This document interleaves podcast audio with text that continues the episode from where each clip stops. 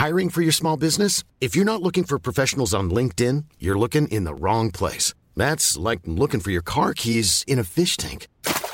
LinkedIn helps you hire professionals you can't find anywhere else, even those who aren't actively searching for a new job but might be open to the perfect role. In a given month, over 70% of LinkedIn users don't even visit other leading job sites. So start looking in the right place. With LinkedIn, you can hire professionals like a professional. Post your free job on linkedin.com/people slash people today. Salut les gars, euh, je viens de raccrocher avec Mr. Darren Tulette, ok, euh, qui m'invitait à participer à son podcast euh, Les matchs de ma vie. C'est son nouveau rendez-vous. Euh, bon, la particularité de ce podcast, c'est qu'il se déplace chez l'invité. Donc je lui ai proposé de venir à Sopress début de semaine prochaine. Voilà comment ça va se passer. Il vient à Sopress, je réponds à ses questions, enfin je fais son podcast, on le séquestre et il fait le nôtre dans la foulée. C'est bien ça ou pas? Top ça, super idée de l'avoir invité. Et pour le thème, je me dis qu'on pourrait peut-être aborder avec lui la question de la culture foot. Euh, culture foot en Angleterre et en France, un petit comparatif avec lui qui euh, bah, connaît bien l'Angleterre pour y être né et connaît bien la France pour y vivre depuis 30 ans. Un thème assez large, mais, mais je suis sûr qu'il pourrait amener pas mal d'histoires et d'anecdotes. Dis-moi ce que t'en penses. Ouais, ouais, ouais, ça me va. Donc on se dit lundi prochain, 14h Allez, la bise. Alternative football. Alternative football. Alternative football. Beaucoup en parlent, On parlera de l'effectif, de la gestion de l'effectif. Comment ils jouent les deux contre les gars mais peu le connaissent vraiment. Parce que tu sais que malheureusement, il n'y a pas que le foot dans la vie. Alternative football. Alternative football. Le podcast Hors terrain de SoFoot, présenté par Édouard Cissé et Mathieu Lille-Palette avec l'appui de la conscience Maxime Marchon. Bonjour à tous et bienvenue pour un nouvel épisode d'Alternative Football avec un invité very special avec mon accent de anglais tout pourri. Euh, Aujourd'hui, je te laisse nous le présenter, Edouard. Ouais, c'est mon mentor côté média, c'est mon mentor, c'est celui qui m'a mis le pied à l'étrier, c'est celui qui m'a pris sous son aile quand je suis arrivé à Bean en 2012. C'est Mr. Darren Tulette. Bonjour Darren. Hello. Comment ça va? Ben, je vais très bien, merci. Je suis ravi d'être euh, en si bonne compagnie. ta, ta première question habituelle, celle que tu aimes poser en premier, So, Darren, Edouard. Même si je la connais un peu, mais pour que tu puisses un peu plus te présenter. Ton lien avec le foot, toi l'enfant de Brighton, c'est quoi tes petites expériences, tes petites, euh, Qu'est-ce que tu pourrais nous dire? Euh, moi et le foot, si tu veux, euh, c'est une histoire euh, très anglais, euh, très anglaise plutôt. Je commence tout petit à regarder et jouer au foot en même temps. Je pense que j'ai des photos de moi à à peine un an avec un, petit ballon au pied euh, au parc. Donc c'est tout naturel. Je, je grandis dans une maison HLM. Mon papa joue au foot le week-end. Il travaille à l'usine, mais le week-end il joue au foot avec ses potes. Ils ont une équipe, euh, un pub team, tu vois. Donc c'est l'équipe de, de mecs qui boivent ensemble au pub. Ils jouent le week-end. Euh, ils sont que des bouchers, tu vois. Ils sont- ils sont- et mon père c'est le pire, tu vois. Arrière droit ne fait que des fautes parce que c'est le plus long. Souvent les Donc euh, les mecs, euh, tu vois, ils poussent le, le- le ballon euh, derrière lui et parce qu'il peut pas rattraper les mecs, il- je le vois que faire des fautes. Et c'est ça mon éducation euh, de football, tu vois. Mais mais voilà, on grandit avec ça. euh, c'est à la maison, euh, évidemment. C'est, je suis très ancien, donc il y a pas beaucoup de matchs de, foot en direct à la télé à cette époque-là. Mais la finale de la Cup, par exemple, c'était toujours un événement parce que c'était en direct de, l'hôtel des joueurs, trois heures avant, sur la BBC et sur ITV, c'est-à-dire c'était France 2 et TF1 en même temps hein, pour la finale de la Coupe. C'était n'importe quoi quand on y pense.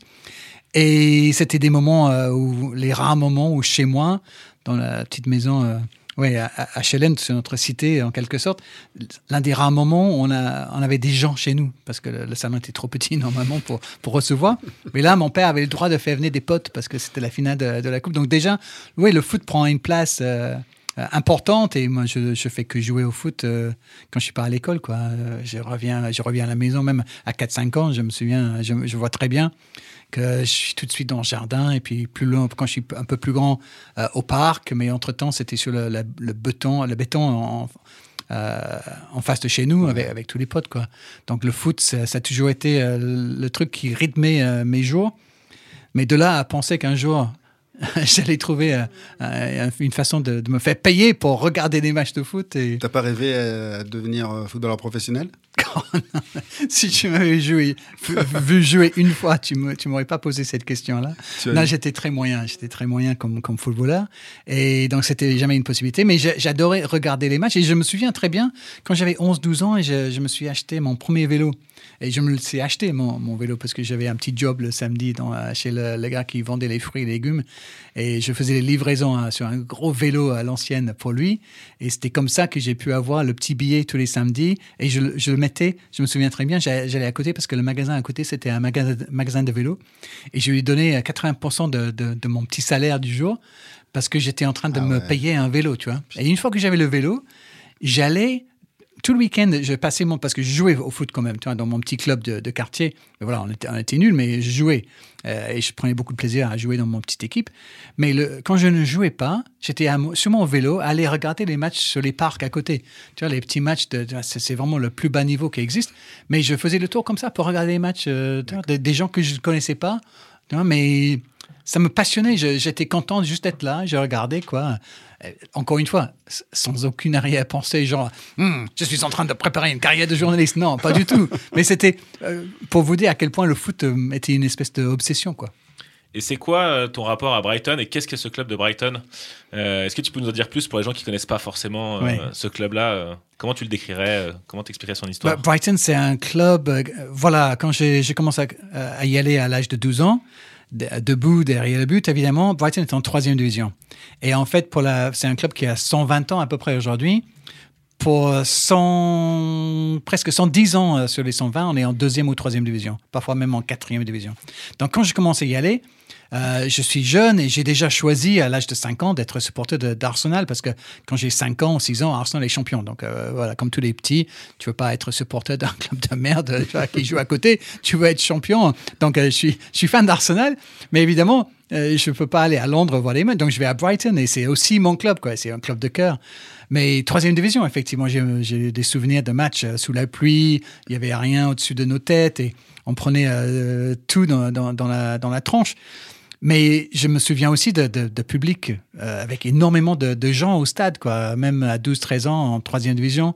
Je me souviens d'un match, euh, un, week-end de Pâques contre Cardiff. On était 31 000 en troisième division. Donc 31 000. c'est- bon, quoi. Tu vois, c'est, c'est- non, mais il y a tellement de, choses que tu vis à, à cet âge-là. Chanter des chansons. euh, qui, quand tu penses à ce que les paroles, tu vois, un peu guerrier, tout ça, n'importe quoi. J'ai j'ai 12 ans, 13 ans, je fais 1m50, tu vois, et 35 kilos, et je suis en train de, de chanter envers des, des mecs de Sheffield qui travaillent tous à l'usine, où ils sont mineurs, tu vois, ils, ils ont 50 ans, ils, sont, ils font 120 kilos, ils, ils boivent 10 pintes, euh, tu vois, par soirée, et nous, avec, euh, on, est, on est en train de chanter, euh, vous allez dans la mer, tu vois, on va vous foutre dans la mer, tout ça, et on- oh là là là là, et après, on doit passer devant eux, et ils se foutent de notre gueule parce qu'ils sont gentils, tu vois, ils sont Tu vois, avec deux doigts, ils ont pu me mettre euh, à terre. Donc, j'ai, donc, j'ai souvenir de, beaucoup de ce match-là. J'ai, en tête beaucoup de, noms de joueurs que je vais pas citer parce que ça veut dire rien pour, euh, pour l'audience en, France. Mais de temps en temps, on avait quand même un joueur ou deux qui, qui descendaient de, grands clubs comme Jimmy Case, qui était un milieu de terrain très dur euh, de Liverpool, par exemple. Donc, lui, euh, il fait partie de mes, de mes joueurs préférés de cette époque-là. Et puis, euh, il faut, faut dire qu'aussi qu'à 14 ans, j'ai vécu une promotion, la, première promotion en Ligue 1, Division 1 à l'époque, première ligue aujourd'hui évidemment. Mais Brighton est allé, euh, j'étais à presque tous les matchs à domicile cette saison et on va gagner à Newcastle pour euh, monter en D1. Et je, me, vois au parc avec mes potes autour d'une petite radio, tu vois, à écouter les commentaires. Et on gagne 3-1 là-bas. Et on avait un, un avant-centre qui s'appelait Peter Ward. Et le, le chant était euh, He shot, he scored. It must be Peter Ward, Peter Ward, Peter Ward. Il a marqué ce jour-là. Brighton est monté. Et le premier match en, en D1, c'était Brighton-Arsenal. Non, évidemment, moi, j'étais pour qui, alors Oh, les deux, bah, je suis pour Brighton, tu vois, là derrière. Là, ouais, d'accord. Et on, et on perd 4-0 contre Arsenal quand même pour le premier match. Et, et on a vécu euh, quatre saisons en Premier League à cette époque-là, où on, on est toujours en train de, de lutter pour le maintien.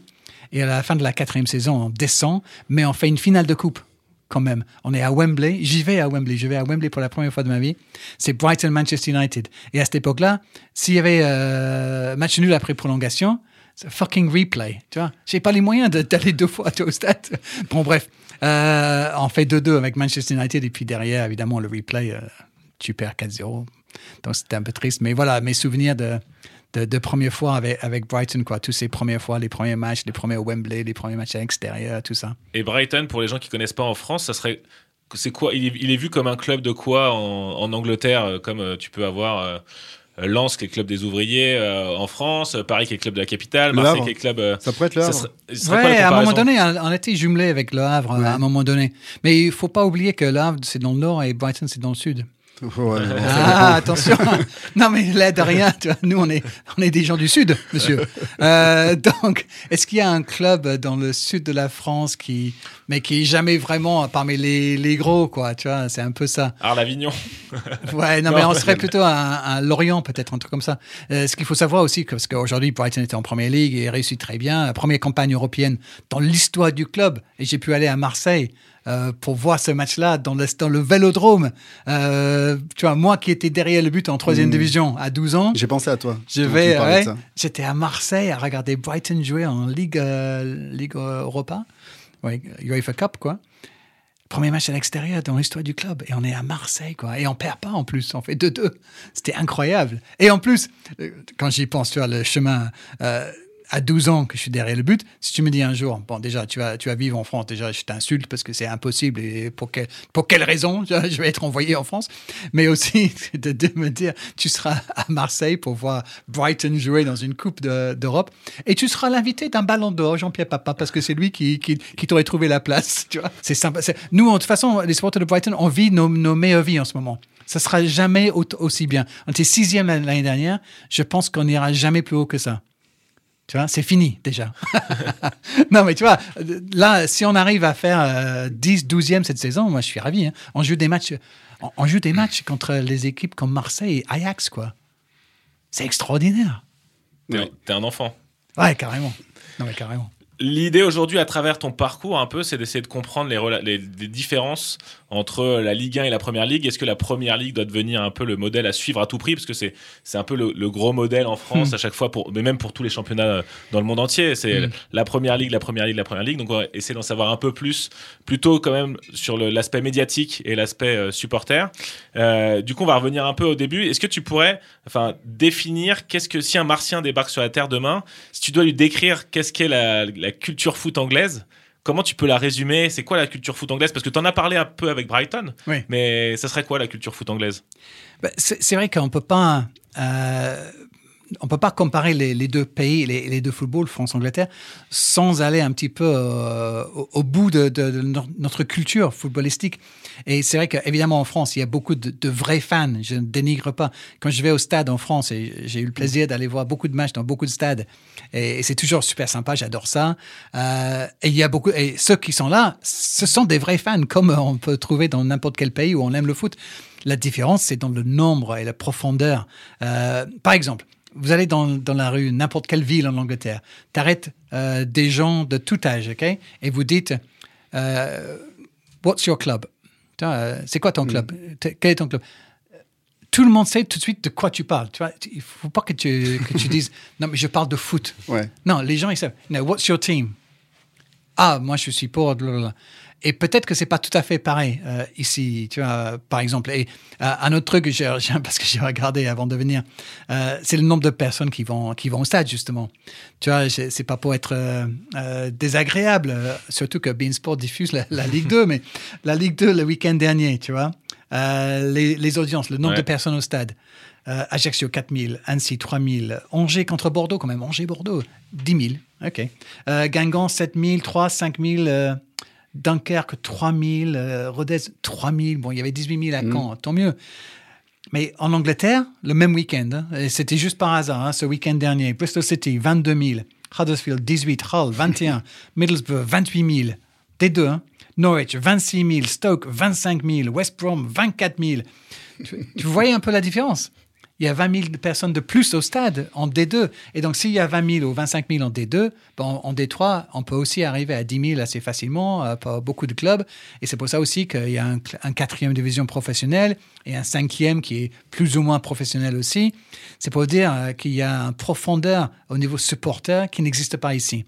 Il y a beaucoup plus de gens qui vont au stade et qui vivent viscéralement euh, le football.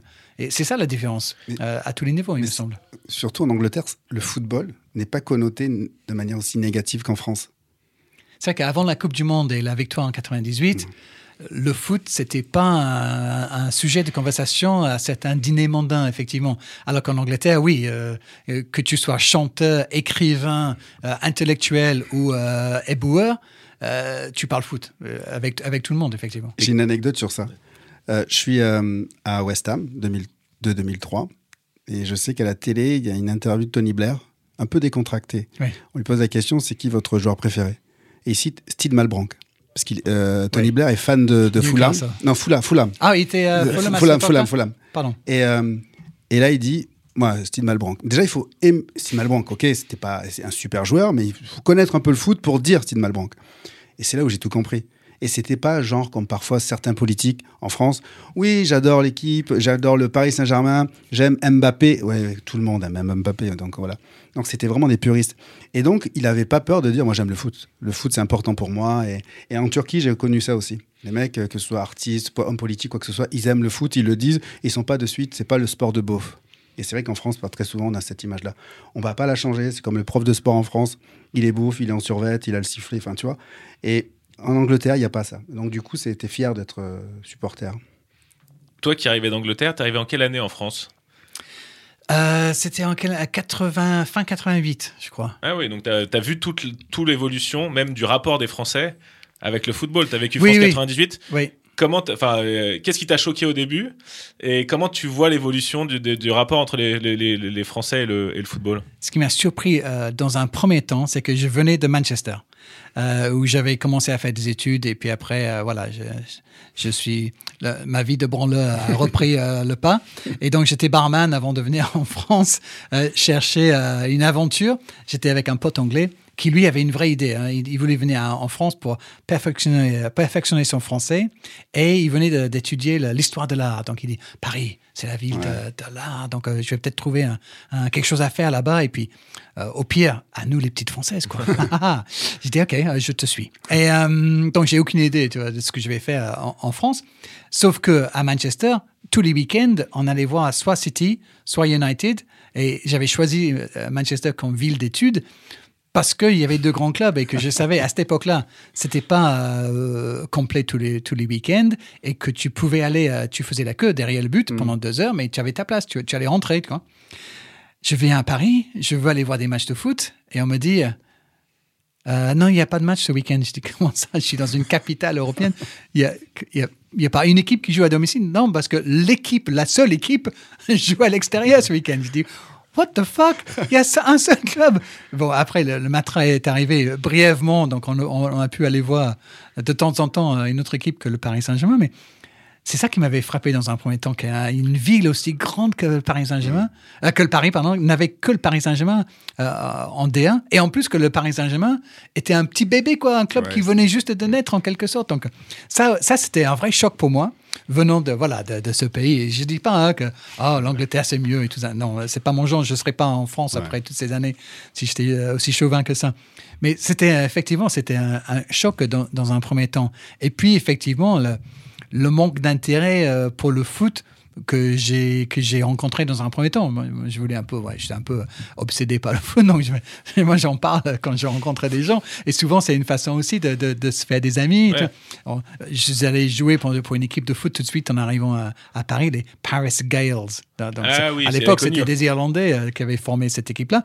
Donc c'était ça aussi une façon de rencontrer les gens. On allait au pub après le match, et- pardon, euh, même, euh, même avant le match parfois, ce qui explique certains résultats.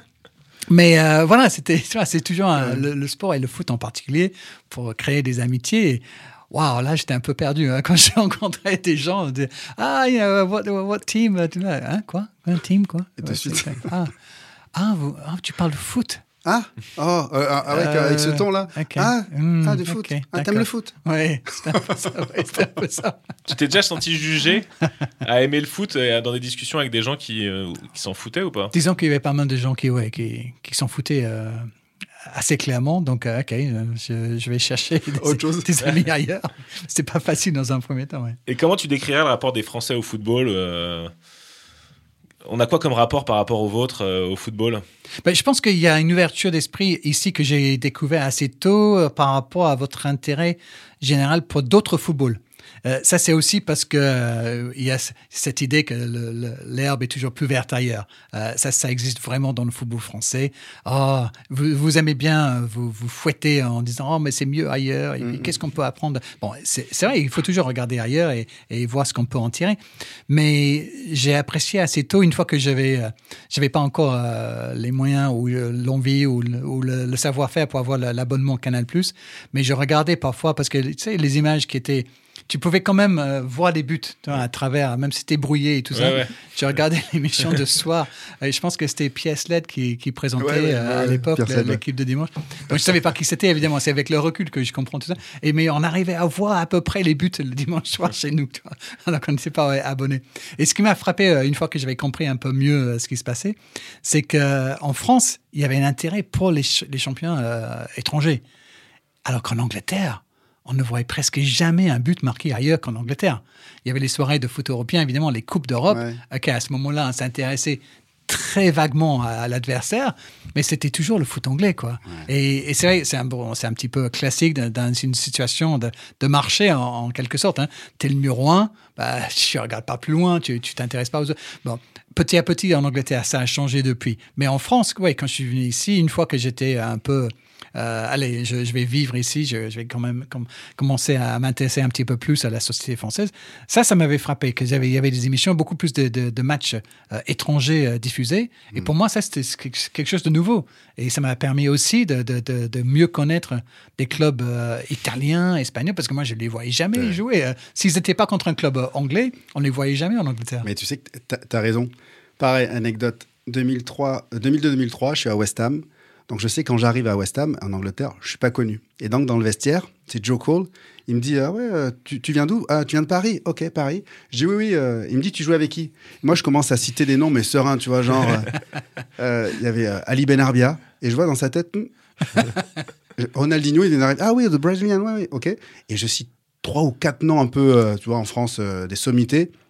Et je vois vraiment, mais il me regarde avec des yeux de suricate, mais de quoi il me parle, quoi? Ouais. Et Fred Canouté, il me dit Non, mais en Angleterre, il n'y a pas d'image de, de Ligue 1. C'est la Liga tout juste. À l'époque, en 2002-2003, la Liga, ils connaissaient euh, le Real. Mais sinon, c'était que du championnat anglais Ouais. et du championship. Ouais. Voilà. C'est- Et là, dans ma tête, dis Ah ouais, donc en fin de compte, mon background et mon, mon CV, je peux le jeter, quoi. Donc, Ah il va ouais. falloir- donc j'ai mis mes crampons et mais j'étais obligé d'y aller comme drôle. un fou, hein. quoi. Ouais, ça fait drôle. Oui, oui. C'était fou. T'arrives et personne te Un connaît. nobody. Ouais, c'est ça, c'est affreux. Ah ouais, pour l'humilité, c'est ouais, c'est t'apprends l'humilité et puis après tu dis bah écoute, il faut que je me fasse un, un prénom, un nom, un curriculum vitae sur place. Donc bah, dès le, le jour même sur le terrain, bingo quoi. Oui, tu vois, au moins en France, il y a cette ouverture d'esprit par rapport à ça. C'est peut-être parce que aussi, ouais, parce que vous faites du mal en disant c'est oh, trop, la ouais. Ligue 1, c'est pas assez. Mais au moins, ouais, il y a des- France, cette trop. ouverture. Et ce qui m'a permis, euh, effectivement, quelques années plus tard, euh, à, à trouver une situation. Mais tu sais que je, cou- je coupe, je- enfin, c'est c'est too much en France parce que tu viens de l'étranger, tu vas être considéré comme meilleur. Hmm. Et c'est vrai que parfois j'ai vraiment cette impression. Ouais, le gars il a joué en en première ligue. Waouh, donc foncièrement il est super fort. Ouais, t'as joué en première ligue, t'as un niveau, mais à un moment donné, il faut que tu t'adaptes et tout ça. Donc c'est assez, c'est assez drôle. C'est vrai que je, je te rejoins sur ça. Les Français, on est un peu, on regarde tellement les championnats étrangers, on idéalise tellement les championnats étrangers qu'on qu'on s'auto-flagelle. Après, il vaut pas un milliard. Et toi, t'idéalisais ou pas avant d'arriver en première ligue? T'as- T'idéalisais la première ligue aussi? Et qu'est-ce que tu avais comme image par rapport à l'Angleterre, au foot, la patrie du foot, ceux qui ont inventé le football, et l'image que et la réalité peut-être? Moi, c'était le sentiment de liberté. Moi, quand je, tu vois, tu me parlais d'A- d'Arsenal, ben moi, j'avais beaucoup de potes euh, en espoir, mais il y avait Thierry ou Nicolas Nelka, Thierry Henry et Nicolas Nelka qui étaient en Angleterre et qui s'épanouissaient. Je les voyais, euh, un, s'épanouir, prendre du plaisir et, et prendre une autre dimension.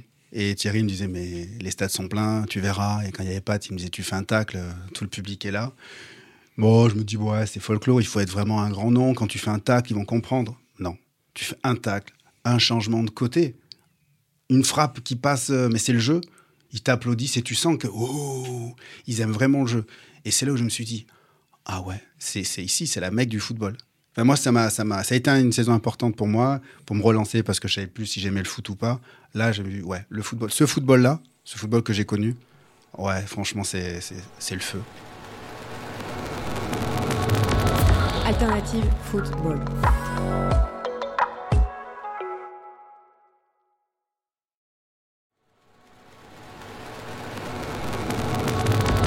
Alternative football. Mais ça, ça me rappelle euh, une autre anecdote par rapport à ce qu'est-ce que j'ai vu en France qui était différent. Euh, deux exemples alors. D'abord, je vais au parc pour les, les premières fois euh, fin 80 et début 90 et tout ça. Euh, parenthèse, j'étais là le soir où le, le PSG tape le Real 4-1. Par hasard, je suis là, tu vois, derrière le but, euh, Bologne.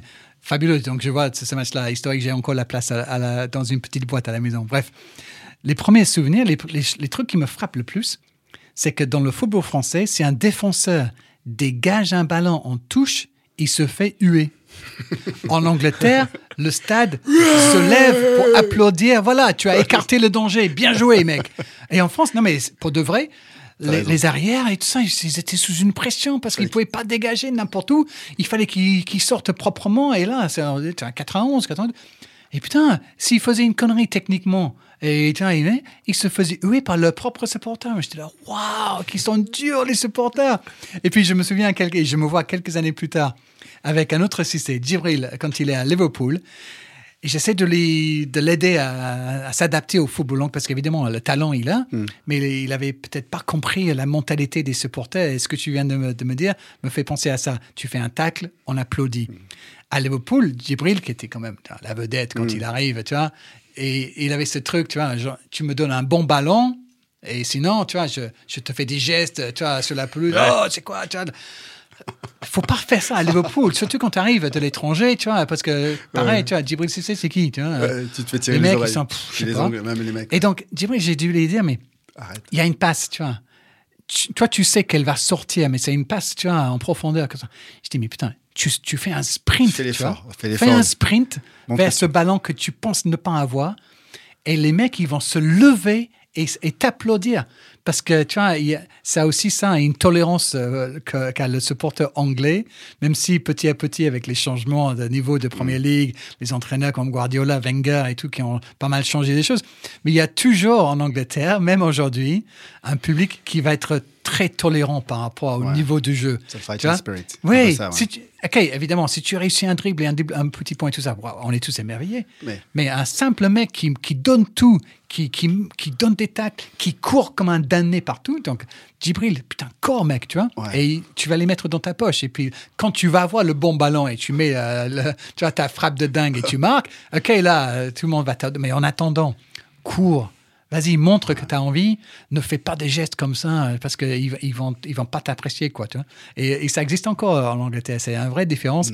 C'est Si, tu fais, si tu montres que tu fais de ton mieux, on va quand même euh, t'accepter. Même si tu n'es peut-être pas le meilleur joueur du monde, on va quand même t'applaudir. Et c'est de toi-même que tu as proposé ces conseils à Djibril ou c'est Djibril qui t'avait contacté avant d'aller à Non, non, Liverpool? non, j'étais à Liverpool pour, euh, pour faire un reportage et j'ai pu passer du temps avec lui et je l'aimais bien, donc je voulais qu'il réussisse. Donc je dis, mais j'essaie de lui dire, allez, euh, vas-y, tu, vas- tu, vas, tu, vas, tu vas réussir, mais, mais voilà, mais pour assurer le- ton truc, vas-y, quoi, tu vois, cours comme un, comme un fou, fais ce que tu ce que tu ferais pas normalement peut-être, mais, mais il faut comprendre, tu vois, des la bases. mentalité très différente. T'as- T'as t'as un forfait de base en, en Angleterre, à l'époque. Tu vois, c'était, tu te bats. Le fighting spirit, c'est quoi? C'est ça. Cours. On s'en fout que tu fasses un contrôle, que tu saches super bien dribbler. Fais déjà ça. Puis après, ça, si tu sais très bien dribbler, si tu mets, enfin, pardon, si tu mets l'intensité, si tu gagnes des duels, si tu fais ce que le jeu demande, le jeu anglais demande, c'est déjà bien. Après, si tu peux rajouter les dribbles, les passes, là, ok. Mais pas avant. N'inverse pas les rôles. Et du coup, pour toi, est-ce que c'était pas un peu démagogique de faire ce type d'effort, même si tu sais que ça sert à rien? Est-ce que c'est pas un peu de la démagogie ou alors ça appartient Mais oui, mais, mais tout à fait. À un moment donné, tu te dis, est-ce que j'ai vraiment besoin de poser ce tacle-là pour faire lever le... Euh, non, mais si. Parce que quand tu vois des super talents, tu vois, moi j'ai joué contre Steven Gerrard. Steven Gerrard, le mec, au départ, tu as l'impression que c'était un boucher. Moi, franchement, quand j'ai vu arriver, mais c'est un boucher, met les tacles partout.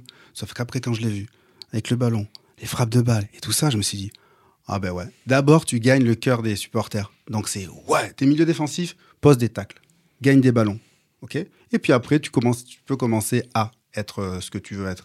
Et puis tu, en Angleterre, c'est quand même sympa d'avoir le public avec toi. Mais tu Ça vois, des de joueurs français qui ont, qui ont compris et qui ont en quelque sorte ouvert les portes euh, pour, pour des Thierry Henry et compagnie, c'est Ginola et, et Cantona. Donc là, on parle de joueurs très techniques qui avaient, euh, et c'est ça qui était apprécié parce que oui, ils savaient faire des choses avec le ballon que la plupart des joueurs anglais ne, ne pouvaient pas faire. Mais tous les deux ont compris aussi la mentalité anglaise. Ginola, il n'était pas euh, euh, en train de, cueillir des fleurs en attendant le ballon. Le mec, il courait et puis tu vois, il se battait. Il était très physique. Il a dû ajouter Ouais. ça à son jeu parce que l'intelligence du jeu, il a compris qu'il ne pouvait pas exister.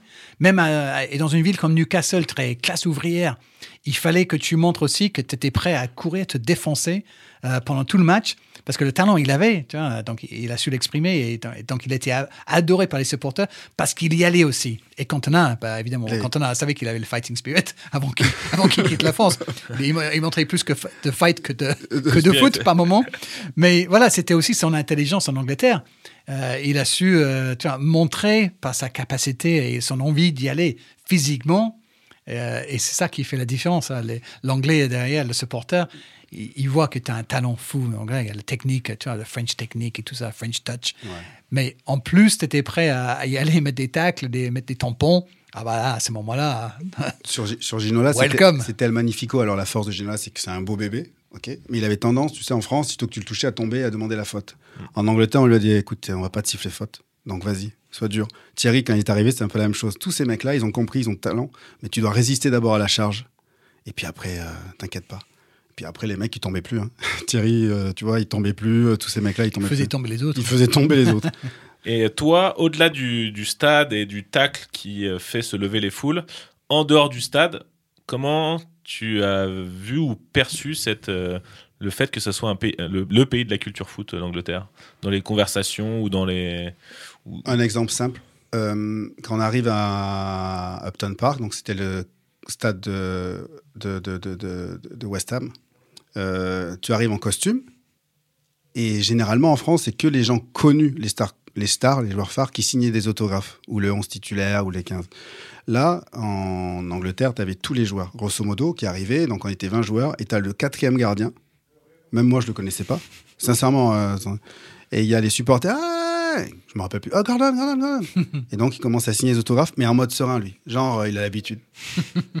et parce que. Et là, c'est Joe Cole qui me dit non, mais quand tu portes le maillot de West Ham, tu fais partie de la famille. Donc, que tu sois quatrième, troisième, tu portes le maillot qui, que eux aimeraient porter. Donc, ça y est, t'es es, homologué, t'es super joueur. Voilà, tu fais partie de la famille. Donc, t'es au même niveau que les autres. Et donc, il signe les autographes, euh, autant que euh, Paulo Di Canio, tu vois ce que je veux dire? Ouais. Et là, dans ma tête, je dis Ah ouais, d'accord, t'as le maillot, c'est top. Et même moi, pour te dire, j'ai vu un gamin qui avait 7 ans avec mon maillot. Et le papa, il me dit Regardez, j'avais le numéro 25. Dans ma tête, je vais me dire Mais vous avez perdu de l'argent quand même. mais tu vois, c'est pour te dire tu vas... Non, mais c'est folklore, numéro 25, euh, je veux dire. Ouais. Mais parce qu'ils se disent Bon, on te connaît pas trop, mais bon, tu fais partie de la famille, donc on a acheté ton maillot. Ouais. J'ai adoré. J'ai trouvé ça. Voilà, voilà quoi. Mais après, t'as qu'une envie, c'est de te dépouiller. Tu fais partie d'un club et d'une famille. Euh, et donc, j'ai trouvé ça fort. Ça m'a fait du bien. Ça m'a fait du bien de. ça, existait, donc c'était top. L'Angleterre, c'est ça. Darren, c'est une question un peu, euh, pas philosophique, mais peut-être un peu trop large et tu vas, tu vas utiliser des exemples pour ça. Mais la, question qu'on avait posée, euh, c'était qu'est-ce que ton parcours, le fait que tu sois anglais et que tu as réussi à t'imposer à être une, figure, une figure du foot en France finalement, raconte du rapport au foot en Angleterre et en France selon toi? Oh là là. C'est très. euh, T'as J'ai- t'as 30 J'ai minutes. 4 heures. Non, J'ai quatre 30, minutes- 30 minutes. Ah, c'est difficile à répondre. Euh, Qu'est-ce que ça raconte? Bah, Je pense que je, je rejoins ce, que- ce que j'étais en train de dire avant par rapport à l'intérêt que vous pouvez avoir à une ouverture d'esprit par rapport aux, aux autres, aux autres footballs. Si j'ai pu euh, passer à la télé en France, c'est grâce à la Première Ligue. Euh, C'est pas parce que j'étais le, le, le- le présentateur ou le consultant de- de- du siècle. C'est parce que dans un premier temps, il y a cet intérêt, cette émission, l'équipe de dimanche, qui existait euh, déjà, mais dans un, un format beaucoup plus, euh, bim, bim, bim, bim, bim, les buts- tous les buts. Et maintenant, euh, tu vois, la Première Ligue en Autriche. euh, et maintenant, l'Écosse. Oh putain, on est, on est obligé de, se, de, fader. de regarder ces buts-là. Bref. C'était très complet, mais beaucoup trop de buts peut-être, quand on y pense. Lorsque Hervé Matou, euh, euh, on lui donne l'émission, parce que Thierry Gélardi ne voulait plus le faire, euh, Hervé est un transfuge de, de TF1 déjà, donc il y a toute une histoire à Canal euh, par rapport à ça. Ils étaient, c'était pas la rédaction la plus facile où arriver. Hein. Canal, c'était euh, le top du top, et donc euh, il fallait que tu montres que tu méritais ta place. J'étais pas confronté à ça, tout de suite, heureusement pour moi. Mais ce qui se passe, c'est que euh, il y a cette nouvelle version de l'émission qui va être lancée par Hervé, donc que je ne connaissais pas, et j'étais dans la presse écrite à ce moment-là. Et grâce au fait que j'étais en France depuis quelques années euh, maintenant et que j'étais quand même devenu journaliste euh, bien malgré euh, euh, les règles de, de l'art, parce que si vous voulez tout savoir, j'étais rentré après six ans à Paris en, en faisant prof d'anglais. Je rentre en Angleterre pour devenir journaliste. Parce que je suis tellement naïf, je pense que bah, je vais devenir journaliste maintenant. Hein et quand j'étais petit, en fait, j'étais le, le truc où j'étais fort à l'école, c'était dans l'écrit, donc euh, l'anglais, quoi. Et quand j'étais petit, j'étais très intéressé par la politique et je voulais être journaliste politique. Bon, il se, trouve que euh, les études, une fois que j'avais compris que tu avais juste besoin du moyen pour passer, au, euh, je commence à travailler de moins en moins. Je vais à l'université presque en reculant deux ans après mes, mes amis parce qu'on me dit, bon, ça fait 18 mois que tu travailles à l'usine maintenant, ce qui était vrai? Et c'était censé être un job pour l'été. Donc euh, là, tu es parti pour un job pour la vie, mec. Tu vois, c'est pas vraiment la gagne, ça. Donc je vais finalement faire des études. Là aussi, après un an, je lâche tout pour, pour plein de raisons. C'est trop long pour raconter. Mais quand je me retrouve euh, après six ans à Paris, donc euh, avec cette improbable histoire de- de- d'être prof d'anglais, et je me dis, OK, maintenant, parce que j'avais rencontré ma future femme, et elle, au moins, avait une idée de ce qu'il fallait faire dans la vie, tu vois, c'est-à-dire arrêter d'être branleur euh, qui fout rien et ne pense pas à demain. Euh, je dis, OK, bah, c'est le moment peut-être de, faire ce que j'avais toujours voulu faire, c'est-à-dire euh, devenir journaliste. Mais maintenant, j'avais compris que ce n'était pas dans la politique que je voulais travailler, mais dans le sport, parce que j'étais assez euh, sensé pour comprendre que j'ai passé tellement de temps à regarder du sport, à lire. euh, c'est avec l'équipe que j'ai appris le français, tu vois. Acheté l'équipe tous les matins parce que j'étais fasciné par le fait qu'il y avait un quotidien sportif dans ce pays, parce qu'en Angleterre, il n'y en a pas. Parce que chaque euh, quotidien fait entre 8 et 12 pages de sport tous les jours, de toute façon, donc il n'y a pas la place pour un, un journal de sport. Donc j'étais fasciné par l'équipe, et même si je commençais, au, au début, je ne comprenais même pas la moitié des mots, ça m'a vachement aidé à, à- à voir comment le français euh, s'écrivait. Et donc, j'imaginais que ce mot devait, devait vouloir dire ça, parce que dans cette configuration, ça doit être le mot pour, pour to shoot, tu vois, tirer. ok. non, mais tu vois, et je me suis appris. euh, bref, euh, pour dire que je suis journaliste et je veux devenir journaliste euh, sportif, donc je dois, en rentrant en Angleterre, trouver un job. Et le, mec naïf que je suis, à 28 ans, évidemment, tu vois, personne veut un type qui n'a pas fait de, de l'université, qui n'a rien étudié en tant que journalisme non plus, et qui a zéro expérience. Donc, une fois que j'avais compris ça, j'écris, euh, j'invente un CV, en fait, où euh, tout était vrai. euh, enfin, sur la première ligne, où il y a mon nom et Et mon ton prénom et ta date de naissance. et date de naissance. Après- et, et j'ai- et j'ai failli changer la date de naissance. Ah, parce que je me suis dit, peut-être que je suis un peu trop vieux pour aller. J'ai vu un- une annonce pour un junior, tu vois. Bon, ok, bon, j'y vais. Et donc, j'invente, euh, je, je dis que j'ai j'ai eu mon, ma licence à Manchester et tout ça, tu vois, faux. Et je dis que j'ai trois ans d'expérience de journalisme parce qu'à Paris, euh, je travaille pour un journal britannique, tu vois, dans la langue anglaise, pour les un truc qui existait, mais il n'y avait jamais un article sur le sport et surtout, moi, j'ai jamais mis les pieds. Mais voilà, j'invente un truc. Et en même temps, tu vois, je me justifie en disant le journalisme, c'est quoi? C'est un travail d'écriture. Et donc, il faut savoir aussi écrire et être créatif. Voilà le premier exemple, c'est mon CV. Bref, j'ai- le job, tu vois, par miracle. Et je reviens quelques, deux ans plus tard à Paris. Je me suis transféré au bureau de Paris. Et donc, euh, depuis quelques années, je suis là euh, pour Bloomberg et je couvre certains événements et les journalistes sportifs commencent à me croiser euh, en me regardant comme si je suis un, je suis un- un alien parce que je, tu vois, tu, tu- tu vas couvrir un match de l'équipe de France de foot, toi, toi, tu as les questions qui, tu- pour ton quotidien, Ouais. quotidien, pour ton journal, pour ton émission de radio. Tu- vous avez tous plus ou moins les mêmes intérêts. Moi, je, ça m'a, je- je- que vous allez jouer en 4-3-3 ou 4-2, 4-4-2, euh, l'équipe de France, rien à battre. Mais euh, moi, euh, Nicolas Anelka, euh, qui venait de faire quelque chose en Angleterre, moi, c'était mon ongle de papier. Donc, je posais des questions, mais qui va rien à voir avec les autres. Ouais. Et parfois, ça, ça a emmerdé les collègues. Mais bon, à un moment donné, quelqu'un m'a dit. euh, Tiens, avec ton accent, euh, là, euh, ça pourrait être sympa que tu passes dans notre émission de radio, c'était Europe 1 à l'époque, parce qu'il y avait Pierre-Louis Ouais. Que je, que je salue chaleureusement, euh, qui animait euh, tous les soirs. De, et lui, c'était très philosophe, culture, euh, un mec hyper cultivé. Mais il adorait le foot anglais. Il, il en parlait souvent parce qu'effectivement, il y avait les, les Barthez et compagnie euh, en première ligue. Donc, ça intéressait euh, une audience française. tu vois. Là aussi, une différence parce que tu proposes ça sur la BBC en Angleterre. On va parler de- du foot français maintenant. Ah, c'est quoi ce bruit? C'est tout le monde qui éteint la radio. Euh, mais en France, toi, il y avait un intérêt parce que vous avez des stars qui jouaient là-bas. Et on m'a dit, toi, avec ton accent anglais, ça, ça va peut-être le faire à la radio parce que les gens, ils vont entendre ton accent. Moi, je dis, euh, de quel accent parlez-vous? Mais euh, OK. J'ai pas d'accent. Euh, J'ai pensé ne plus avoir d'accent, mais bon.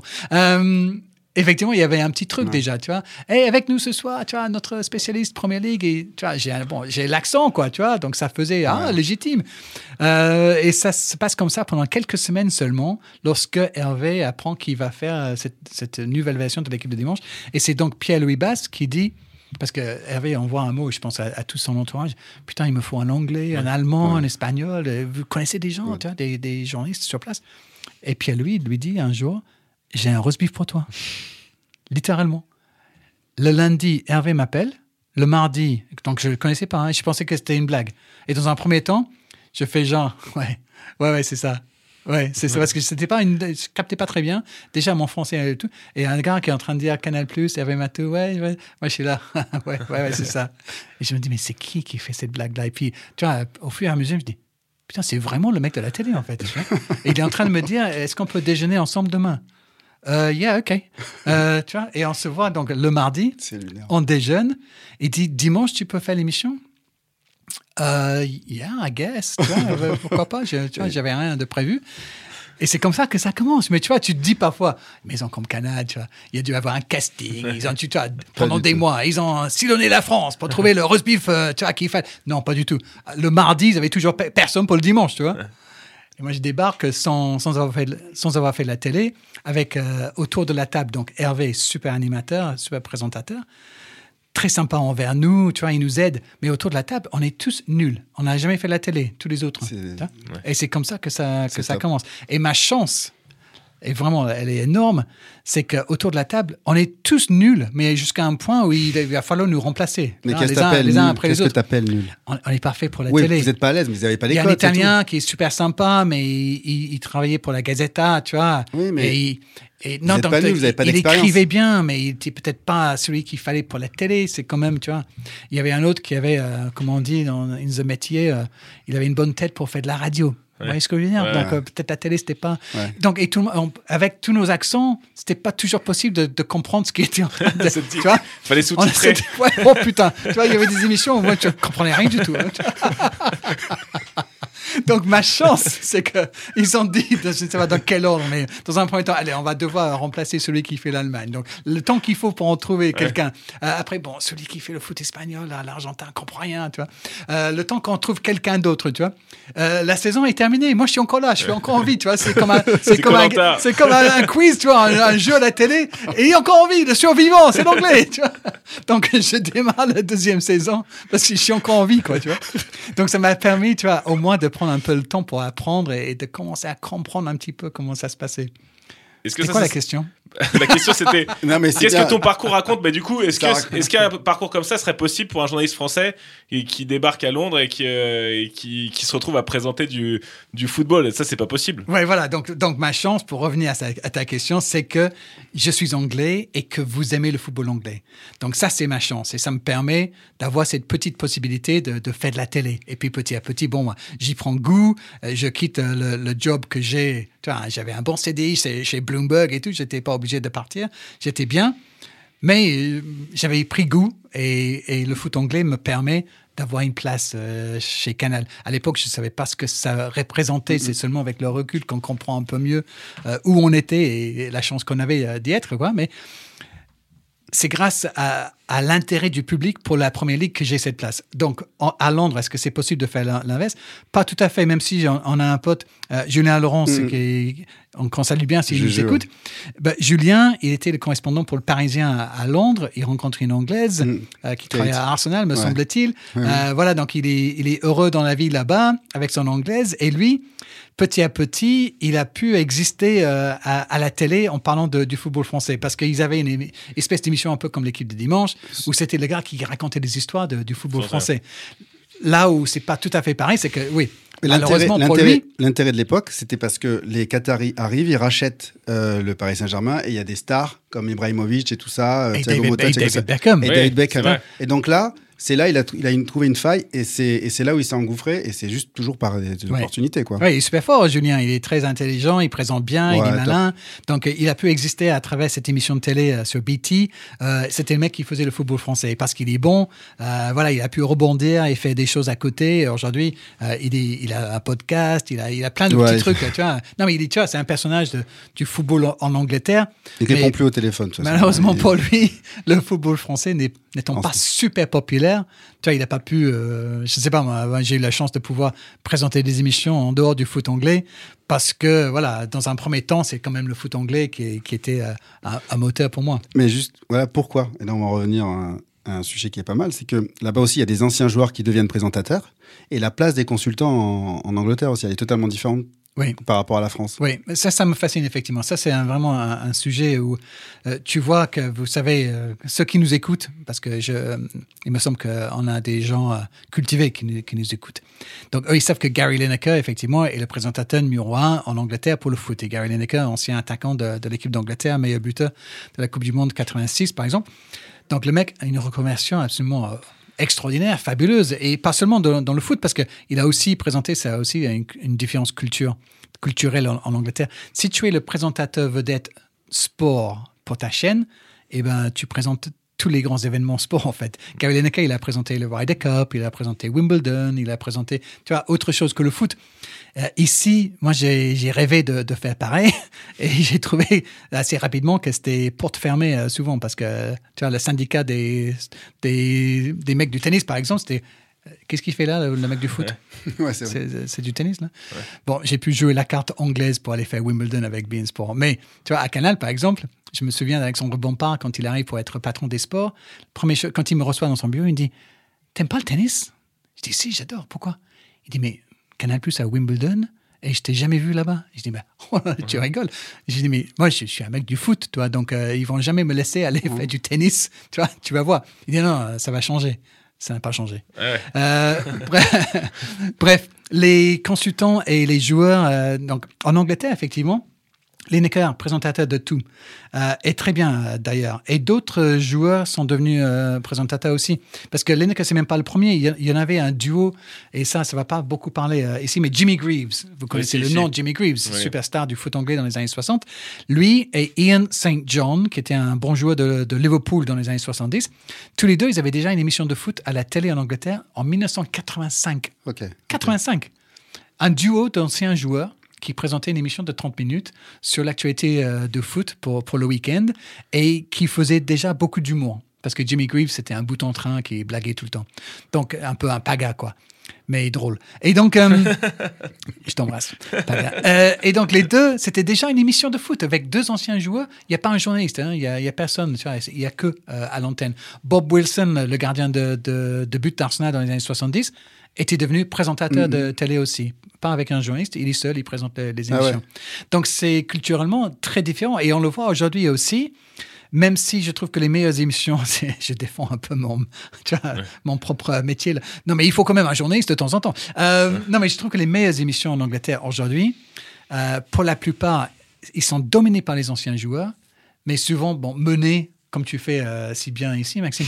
Il y a quand même un journaliste, non mais qui, Non, mais qui- c'est qui- important, qui parce que- organise un peu le oui. truc parce que c'est pas facile d'être euh, déjà de se reconvertir, de s'habituer à la télé, d'être bon, mais aussi d'être le driver de l'émission. Mm. Donc tu vois, donc euh, les, les émissions que j'apprécie les plus, il y a un journaliste qui présente et après il y a, il y a des, jou- et des, des joueurs autour.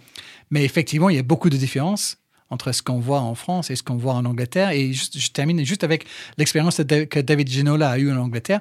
On l'a vu à un moment quand il est revenu en Ouais. France, c'était avec M6, Ouais. pour être présentateur. Il Parce a que lui, commencé il à avait Canal vécu d'abord. ça. Il a commencé d'abord à Canal. Et il a vécu tout ça en euh, Angleterre. Donc M6. il a vu, tu vois, Lineker et tout ça. Et je suis sûr que David s'est dit, moi je peux faire ça. Salut les gars, je suis au studio avec Marc et je voulais vous dire que l'épisode est un peu long. On a été bavard avec euh, Darren Tulette. Du coup, on va le couper en deux. Donc si ça vous va, la suite de cet épisode est à retrouver dans 15 jours. À très bientôt. Alternative football. Alternative football. Alternative football. Beaucoup en parlent, On parlera de l'effectif, de la gestion de l'effectif. Crois-moi, ils jouent les deux contre les gars. mais peu le connaissent vraiment. Parce que tu sais Alternative football.